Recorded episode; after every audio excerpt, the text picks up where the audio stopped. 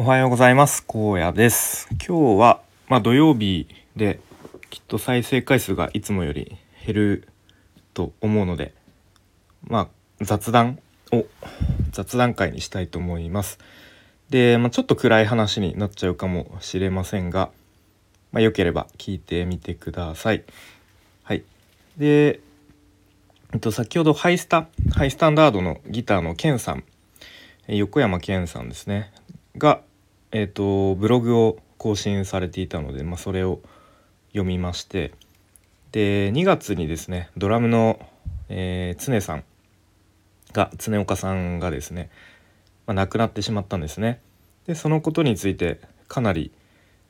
こう詳細に書かれていて、まあ、その常さんとの出会いから、まあ、ハイスタが休止したこととかでまたハイスタがえ、活動を再開したことでつい最近のハイスターの様子だったりとかすごく詳しくかなり長い文章で書かれていました。はい、でまあそれを読んでうんまあなんかそのことについて触れ触れないのもちょっと変かなと思って、え、まあ話したいと思い思います。はい、であそう先日つい先日ですねハイスタの新曲があのー、まあ、配信配信リリースっていうんですかね、まあ、配信されたんですね。でその新曲のレコーディングが去年の12月に行われたそうででそのレコーディングの、まあ、ドキュメンタリーが YouTube にアップされていて、まあ、それも見たんですけれども、まあ、その様子そのドキュメンタリーの中で見る限り常さん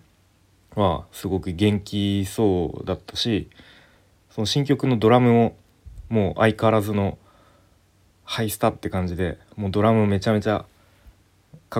かっこいいんですねかっこよかったんですね。うん、でまあその世間はこうコロナがちょっとずつ落ち着いてきたような空気感ででそういう音楽のライブとか音楽のフェスとかも、まあ、ちょっとずつこう声出しができるようになったりとかちょっとずつコロナ前のように戻りつつあるそんな中で、まあ、ハイスタもいろんなところから声がかかかかっていたそうですね。うん、なのでその新曲を配信した後は、まあ、今度はアルバムを作ってあのツアーをやるっていう計画も立てていたそうです。うんまあ、あとそういうふうにあの声がかかっている、まあ、フェスとかにもきっと出る予定が計画があったんだと思います。うん、で、まあ、その常さんはですねその、まあ、ちょっとずつこう予定が忙しくなってきそうな様子を感じてそのハイスタの LINE グループでなんかこれから忙しくなるぞみたいなことを書き込んでいたらしいです。でそんな中本当に突然のニュースで2月14日に亡くなってしまったんですがいや本当なんなんでだっていう感じですね。うん、でまあきっとなんかそういう人の死っていうのは突然訪れるんだろうなというかまあ、その常さんは、まあ、そのハイスタのドラムの人っていう感じで、まあ、僕からは、まあ、ちょっと、うん、遠い存在というか、うん、なのでまだなんかあんまりいまだにこう現実味が湧かないんですけれども、うん、そんな感じですね。でなんかこうバンド？まあ僕バンドがやっぱり好きだな好きなんですけれどもバンドって本当に改めて奇跡奇跡だなと思いますね。うん、まあ僕の大好きなグレイもそうですし、まあ、先日フェスで見た OAU も、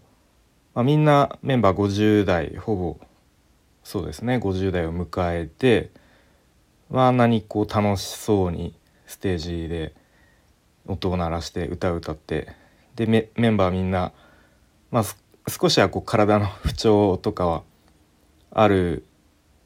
あるだろうけれども、まあ、みんな元気でで20年も25年もうすぐ30年活動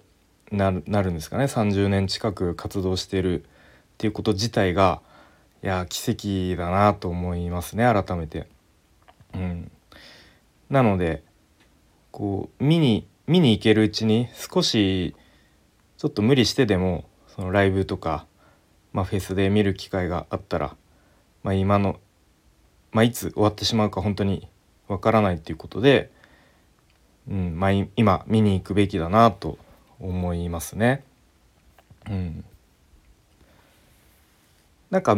ちょっと前の、まあ、90年代とかのそういういわゆるバンドってなんかこう20代で結構みんな解散したりとか活動休止したりとかっていうのが多かったと思うんですね。うん、なのでなんかこういついつ終わるかわからないそういう脆さバンドの脆さとかなんかバンドの危うさみたいなのがそれがかっこいいみたいなのがあっ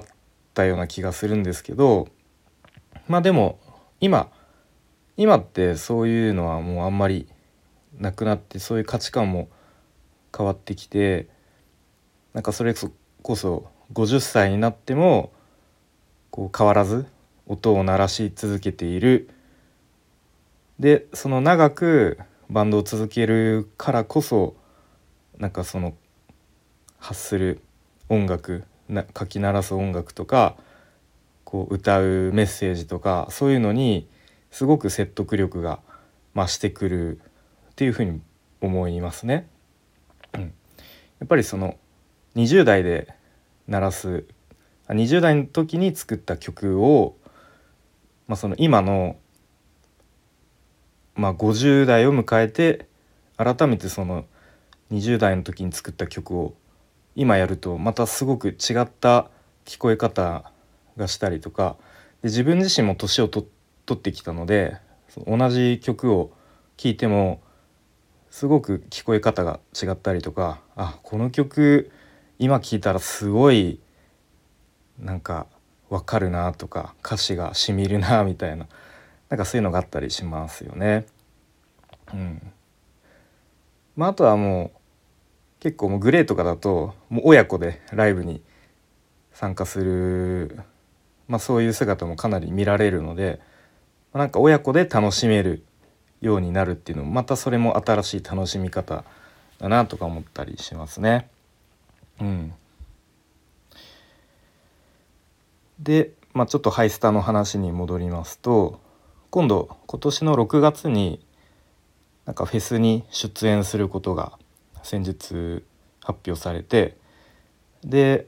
まあ、ドラムはですね確かその友人のドラドラマーの方とか、まあ、こう縁縁のあるちょっとまあ知り合いのドラムの方に、まあ、何名かにこう交代で叩いてもらうっていう形を取るそうですね。うん、